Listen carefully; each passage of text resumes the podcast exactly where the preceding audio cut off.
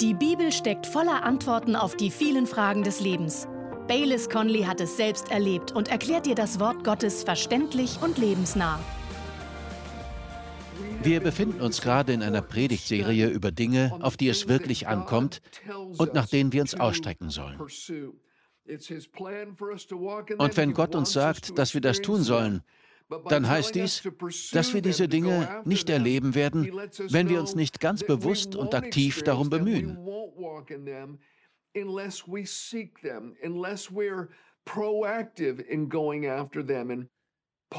In 1. Timotheus 6 nennt Paulus mehrere Dinge, die wirklich wichtig sind.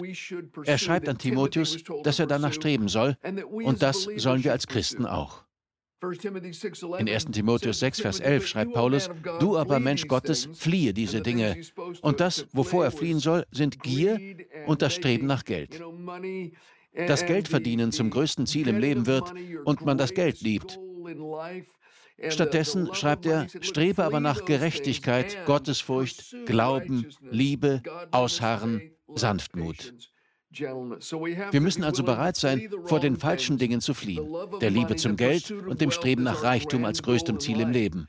Wir sollen vor den falschen Dingen fliehen und uns nach den richtigen ausstrecken. Wir haben schon über Gerechtigkeit, Gottesfurcht, Glauben und Liebe gesprochen.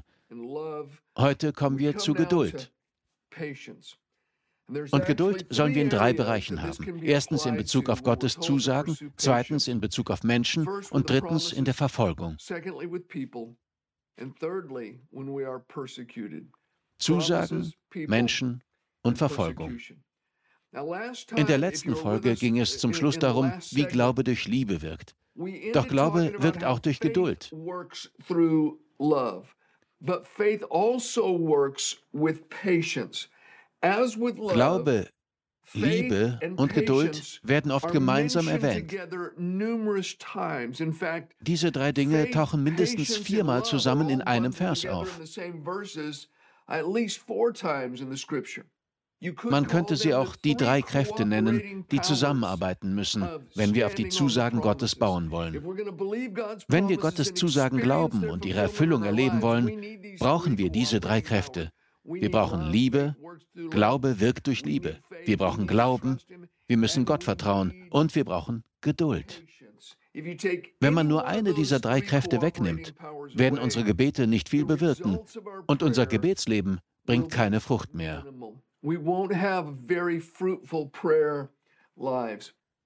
Lesen wir Hebräer 6, Verse 11 bis 15. Das erklärt es gut.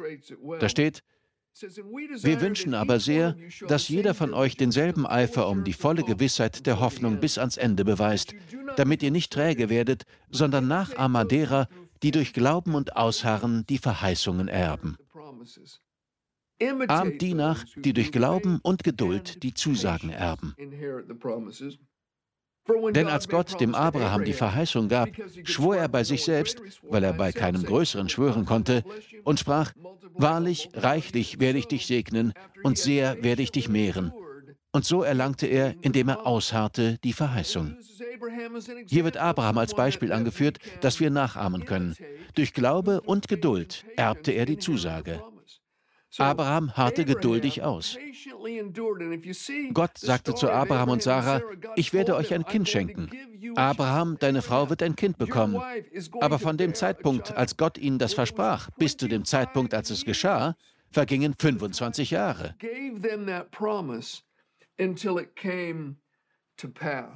Und was taten sie in der Zwischenzeit? In der Bibel steht, Abraham harrte geduldig aus. Durch Glauben und Geduld erlangte er die Verheißung.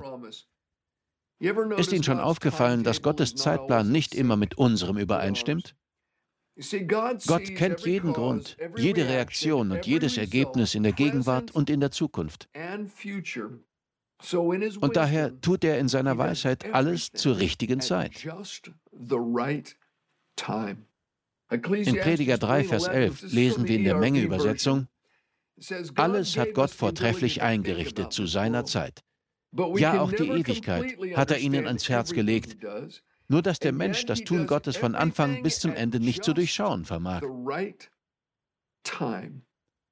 Wir werden nie verstehen, warum Gott manches zu spät tut. Es ist eigentlich kein zu spät. Gott sieht Faktoren, die wir nicht sehen und über die wir nie etwas wissen werden. Gott sieht alles, was geschehen wird und tut immer alles zur rechten Zeit. In der Bibel wird Geduld als tapferes, dauerhaftes Durchhalten beschrieben. Ein tapferes, dauerhaftes Durchhalten. Das ist der beständige Aspekt unseres Glaubens. Wie wichtig das ist, lesen wir auch in Hebräer 10, Vers 36. Geduld aber habt ihr nötig, auf dass ihr den Willen Gottes tut und das Verheißene empfangt. Ihr habt Geduld nötig, also ein tapferes, ausdauerndes Durchhalten, damit ihr empfangt, was euch verheißen wurde so that you may receive the promise. Unsere Kirche, die Cottonwood Church, ist schon mehrmals umgezogen. Das Gebäude, in dem wir gerade sind, haben wir selbst gebaut. Vorher waren wir auch in einem Gebäude, das wir selbst gebaut haben. Dort hatten im Gottesdienstraum 750 Leute Platz. I think with all we, we seated maybe 750 in the auditorium and wir mussten einige Leute im Foyer platzieren. Und außerdem wurde der Gottesdienst in weitere Räume übertragen. Es kam so weit, dass wir am Wochenende sieben Gottesdienste abhalten mussten. Es gab zwei am Samstagabend und fünf am Sonntag. Ich predigte in jedem davon. Und zusätzlich hatten wir noch ein Gebäude in der Nähe gemietet, wo eine Liveband spielte. Dort gab es einen großen Bildschirm und ich predigte auch dort per Bildschirm. Das waren also noch zwei Gottesdienste mehr. Es gab also insgesamt neun Gottesdienste und sie waren immer voll besetzt. Man musste anstehen.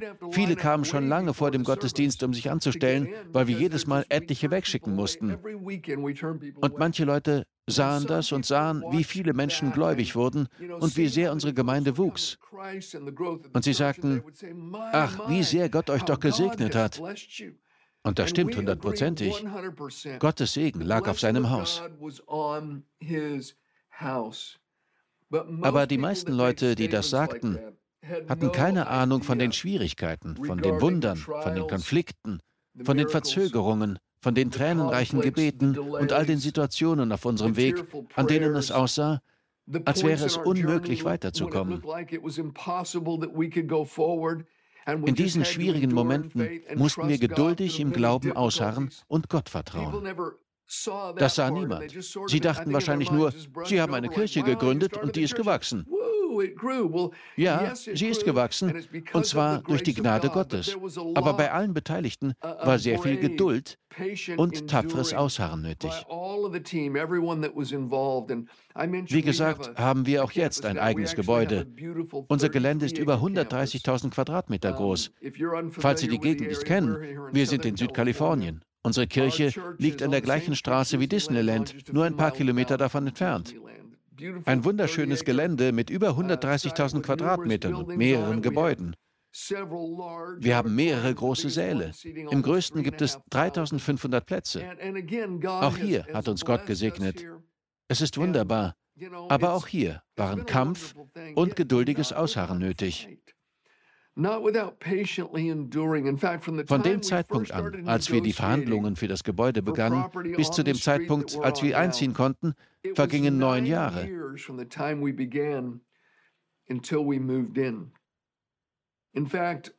Wir hatten einen Teil des Geländes gekauft und Pläne gezeichnet und wollten mit dem Bau beginnen, aber dann wurden wir von zwei Städten gleichzeitig verklagt. Es gab einen sehr komplizierten und langen juristischen Streit, der sich über mehrere Jahre hinzog. Wir wurden enteignet und uns wurde der Zutritt zu unserem eigenen Gelände verboten. Die Baubehörde der einen Stadt nahm uns das Gelände weg und wir mussten wirklich darum kämpfen. Während der ganzen Zeit waren uns die Medien sehr feindselig gesinnt und berichteten unfair über uns. Aus menschlicher Sicht schien es unmöglich zu gewinnen. Einer unserer Rechtsanwälte sagte, In der gesamten Geschichte unseres Landes hat es bisher noch keine Kirche, keine Einzelperson und keine Institution wie die Ihre geschafft, aus einer solchen Position heraus den Prozess zu gewinnen. Statistisch gesehen stehen Ihre Chancen bei Null. Wollen Sie weitermachen? Und ich sagte, ja. Wir zogen bis vor das Bundesgericht und gewannen schließlich. Aber danach hatten wir fast kein Geld mehr. Beinahe alles, was wir hatten, war im Lauf der Jahre für juristische Kosten draufgegangen. Außerdem mussten wir die Baugenehmigung nun bei genau den Leuten beantragen, die uns verklagt hatten. Die Zeit reicht nicht, um Ihnen alles zu erzählen, aber Gott hat ein Wunder getan. Unsere Gerichtskosten wurden bezahlt. Aus dem 70.000 Quadratmeter großen Gelände wurden 130.000 Quadratmeter. Wir freuten uns riesig. Doch als wir anfangen wollten zu bauen, fing es an zu regnen. Es regnete und regnete. Es war die längste und stärkste Regenperiode seit 100 Jahren. Unser Grundstück verwandelte sich in einen See. Wir nannten es den Cottonwood-See nach unserer Kirche, der Cottonwood Church. Ich bin sogar in einem Kanu hinausgerudert und habe dort Videos gedreht. Wir brauchten Maschinen, die rund um die Uhr 7500 Liter Wasser pro Minute abpumpten. Sie liefen zwei Wochen lang, aber sie konnten nicht das ganze Wasser beseitigen. Schließlich hatten wir einen 130.000 Quadratmeter großen Sumpf, der mindestens dreieinhalb Monate brauchte, um abzutrocknen. Vorher konnte man keine Baumaschinen hinstellen. Ja, wir haben heute eine wunderschöne Kirche, aber durch Glauben und Geduld erben wir die Zusagen. Wenn etwas länger dauert, als Sie gehofft haben, halten Sie am Glauben fest. Harren Sie aus. Vertrauen Sie Gottes Wort. Seine Zusagen sind sicher. Alle Zusagen Gottes in Christus sind Ja und Amen. Aber wir brauchen Geduld. Wir sollen Geduld haben, wenn es darum geht, den Zusagen Gottes zu vertrauen. Aber auch in Bezug auf Menschen sollen wir geduldig sein.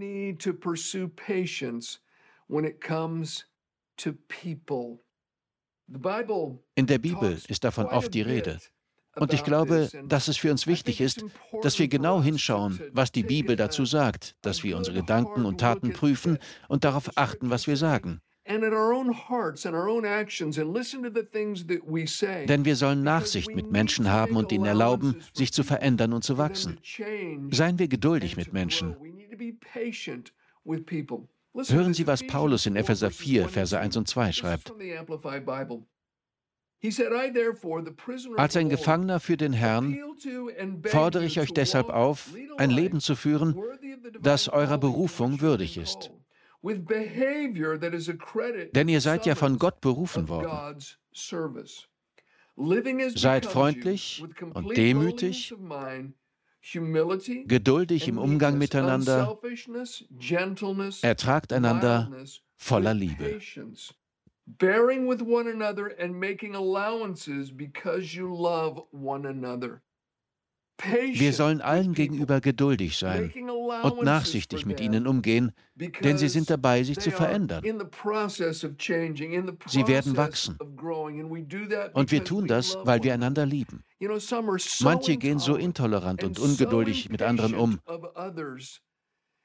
Offensichtlich haben diese Menschen ihren eigenen geistlichen Prozess vergessen.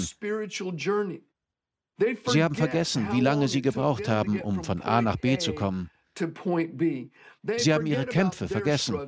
Sie haben alles vergessen, was sie durchgemacht haben. Aber wir sollen Menschen die Chance geben, zu wachsen und sich zu verändern. Und ja, es gibt auch Menschen, die keine Veränderung und kein Wachstum wollen. Aber die meisten versuchen es.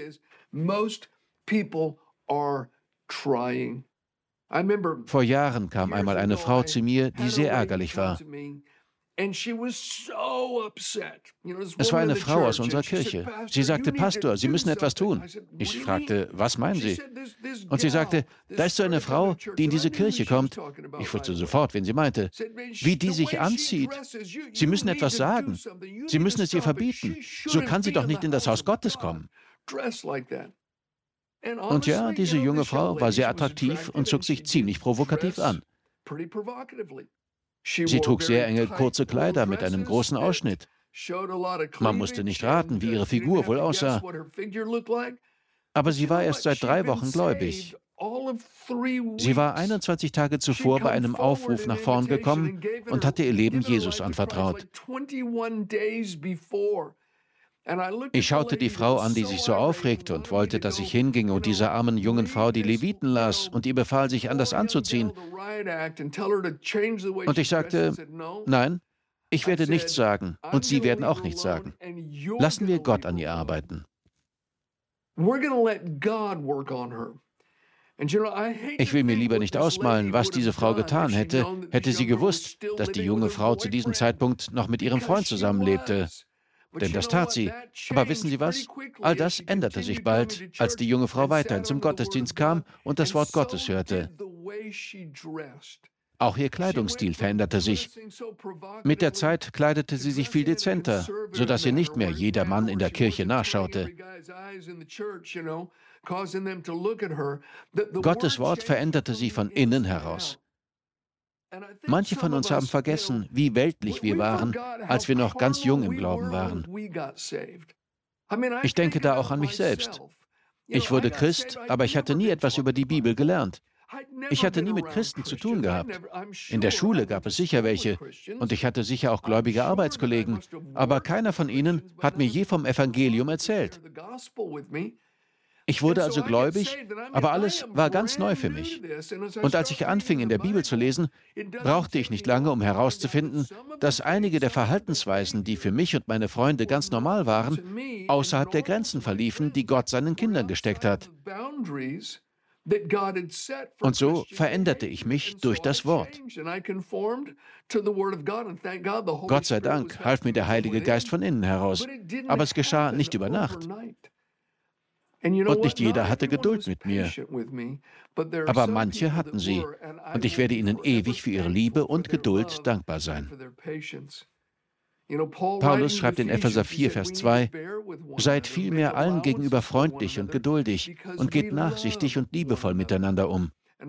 Denken Sie daran, wie Sie selbst gewesen sind. Manche von Ihnen haben sicher moralisch verwerflich gelebt, bevor sie Jesus angenommen haben. Sie haben getrunken. Sie haben Drogen genommen. Sie haben Party gemacht ohne Ende. Sie waren verbittert. Es lag so vieles im Argen. Aber dann haben sie Jesus kennengelernt und nach und nach haben sich ihr Verhalten und ihr Lebensstil verändert. Ewiges Leben hat bei ihnen Einzug gehalten und es hat sie verwandelt. Aber erst als sie angefangen haben, in Gottes Wort zu lesen, wurde die innere Veränderung auch äußerlich sichtbar. Und hoffentlich gab es Leute, die Geduld mit ihnen hatten. Vergessen wir also nicht, Geduld mit anderen zu haben, denn jeder von uns hat seine Baustellen. Und für einige ist es leichter, etwas zu verändern, als für andere, je nachdem, was man für einen Hintergrund hat und wie viel man über Gottes Wort hört. Manche Leute gehen vielleicht in eine Kirche, in der nicht wirklich viel aus der Bibel gelehrt wird. Aber das Wort Gottes ist es, das uns verändert und verwandelt. Im Römerbrief heißt es, dass wir durch die Erneuerung unseres Denkens verwandelt werden, damit wir den guten, perfekten und wohlgefälligen Willen Gottes prüfen oder erleben können. Und er schreibt, seid nicht gleichförmig dieser Welt. Das Wort gleichförmig bedeutet im Griechischen buchstäblich, in eine Form gepresst zu werden. Lassen Sie sich also nicht von der Welt in ihre Form pressen, in Bezug darauf, wie Sie denken, was Sie sagen, wie Sie sich kleiden oder welche Standpunkte Sie haben. Lassen Sie sich vielmehr verwandeln. Das bedeutet wörtlich, lassen Sie das, was im Inneren ist, nach außen dringen. Lassen Sie Ihre Rettung in Ihren Worten, Ihrem Leben, Ihren Verbindungen und Ihrem Umgang mit anderen sichtbar werden. Und das geschieht, indem wir unser Denken durch das Wort Gottes erneuern lassen. Es gibt Menschen, die vielleicht nicht das Privileg hatten, eine gute geistliche Lehre zu genießen. Vielleicht waren sie in der Vergangenheit in bestimmte Dinge verwickelt und Gott arbeitet an ihnen. Sie sind gläubig, aber sie stecken geistlich noch in den Kinderschuhen. Seien wir nachsichtig mit ihnen, weil wir sie lieben. Und wenn wir ihnen die Wahrheit sagen, achten wir darauf, dass wir es in Liebe tun auch wenn wir sie ermahnen. Es ist wichtig, Menschen zu ermahnen und zu ermutigen, aber in der Bibel steht, die Schläge des Freundes meinen es gut. Seien Sie also zuerst einmal ein Freund. Dann können Sie auch Worte aussprechen, die einem vielleicht wehtun, bevor man die Wahrheit darin erkennt. Aber seien Sie zuerst ein Freund. Sprechen Sie die Wahrheit in Liebe aus. In diesem Raum hier gibt es viele elektronische Geräte. Es gibt viele Lampen und Strom fließt durch all diese Kabel. Die Kabel hier sind voller Elektrizität. Aber wissen Sie was? Sie sind isoliert. Ja, wir sollen die Wahrheit aussprechen. Die Wahrheit hat Kraft. Aber sie muss mit Liebe und Geduld isoliert werden. Um das klar und deutlich zu machen, ich sage damit nicht, dass wir ein Leben in Sünde gutheißen oder Ausreden dafür finden sollen. Das meine ich auf keinen Fall. Aber ich möchte betonen, wie wichtig Geduld im Umgang mit anderen Menschen ist. Und schließlich sollen wir auch Geduld haben, wenn wir verfolgt werden. In 1. Petrus 2, Verse 19 und 20 steht, denn das ist Gnade, wenn jemand wegen des Gewissens vor Gott Leiden erträgt, indem er zu Unrecht leidet. Denn was für ein Ruhm ist es, wenn ihr als solche ausharrt, die sündigen und dafür geschlagen werden. Wenn ihr aber ausharrt, indem ihr Gutes tut und leidet, das ist Gnade bei Gott. Manchmal tut man das Richtige. Man gehorcht seinem Gewissen. Man gehorcht der Bibel. Doch dann muss man dafür leiden. Vielleicht durch einen Chef, vielleicht durch die Regierung oder sogar durch die eigene Familie. In unsere Kirche kam einmal eine junge Frau, die Jesus als ihren Herrn angenommen hatte. Sie gehörte vorher einer anderen großen Weltreligion an. Sie lernte einen gut aussehenden jungen Mann kennen und sie wollten heiraten. Er gehörte vorher der gleichen Weltreligion an wie sie und ich sollte die beiden trauen. Eines Tages kam sie ganz unglücklich zu mir und sagte, Pastor, mein Vater hat mich verstoßen. Ich fragte, was soll das heißen? Und sie erzählte, in der Weltreligion, zu der wir vorher gehört haben, muss man sich bei der Hochzeitszeremonie vor diesen Statuen verneigen, diesen Götzen, und sie verehren. Aber mein Mann und ich haben gesagt, dass wir das nicht mit gutem Gewissen tun können. Wir verneigen uns nur noch vor dem Herrn Jesus Christus. Er ist der wahre und lebendige Gott. Wir würden sonst unseren Glauben verleugnen. Also sagten wir meinem Vater, dass es bei unserer Hochzeit diese Rituale aus unserer vorherigen Religion nicht geben wird. Und jetzt hat mich mein Vater verstoßen. Die Familie war sehr hart zu ihr. Aber sie tat, was in der Bibel steht. Sie legte die Situation in Gottes Hände. In den nächsten Versen im Petrusbrief steht, denn hierzu seid ihr berufen worden, denn auch Christus hat für euch gelitten und euch ein Beispiel hinterlassen, damit ihr seinen Fußspuren nachfolgt, der keine Sünde getan hat, auch ist kein Trug in seinem Mund gefunden worden, der geschmäht, nicht widerschmähte, leidend, nicht drohte, sondern sich dem übergab, der gerecht richtet. In der Message Bible steht, er überließ es Gott, alles in Ordnung zu bringen. Genau diese Haltung hatten auch die junge Frau und ihr Mann. Und tatsächlich änderte ihr Vater seine Meinung. Er kam zu der Hochzeit. Ich weiß nicht, ob dies dazu beitrug, dass er Christ wurde, aber mit ihrem Handeln wies sie ihrem Vater auf jeden Fall den Weg zu Jesus. Sie hatte Geduld in der Verfolgung. Manchmal müssen wir eines verstehen. Wenn wir Geduld haben, bekommen wir den größten Lohn von Gott erst im nächsten Leben und nicht im jetzigen. Es ist großartig, wenn sich unsere Geduld in der Verfolgung schnell auszahlt, aber das ist nicht immer der Fall.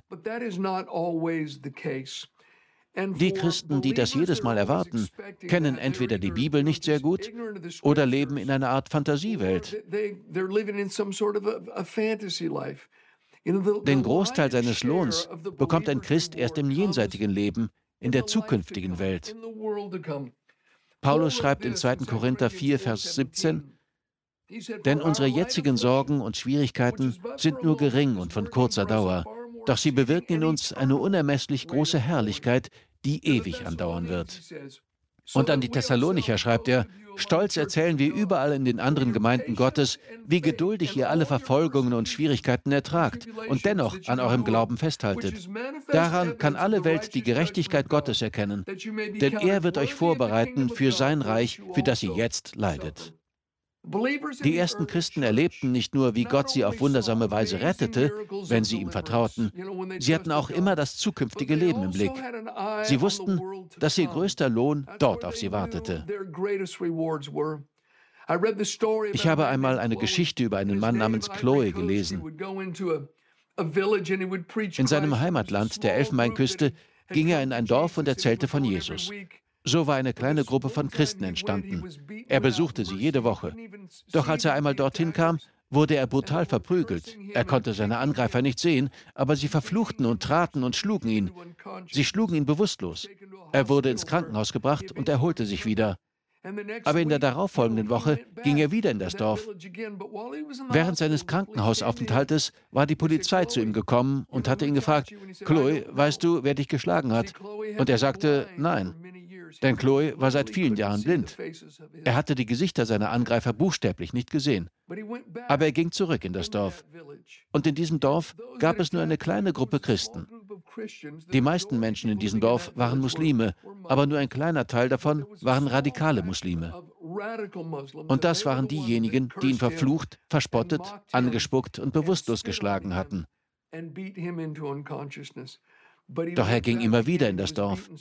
Er wurde noch mehrere Male verprügelt. Er konnte seine Angreifer zwar nicht mit seinen Augen sehen, aber sein Herz war offen und er sah diejenigen, die im Glauben an Jesus wachsen wollten. Und er sah, dass dieses Dorf Jesus brauchte. Wissen Sie, Chloe erwartete hier auf dieser Welt keinen Lohn. Er wartete auf den Lohn in der kommenden Welt. Im Himmel würde er die Gesichter derer sehen, denen er gedient und die er zu Jesus geführt und denen er geholfen hatte, im Glauben zu wachsen. Das ist etwas Wichtiges für uns Christen. Ich bin ein Prediger des Glaubens. Ich glaube, dass wir Gott vertrauen können und seine Zusagen wahr sind. Aber ich weiß auch, dass wir den größten Teil davon erst in der kommenden Welt erleben werden. Ich erwarte nicht, den ganzen Lohn schon in diesem Leben zu bekommen. Wenn man gottgefällig in Jesus Christus lebt, ist Verfolgung unumgänglich.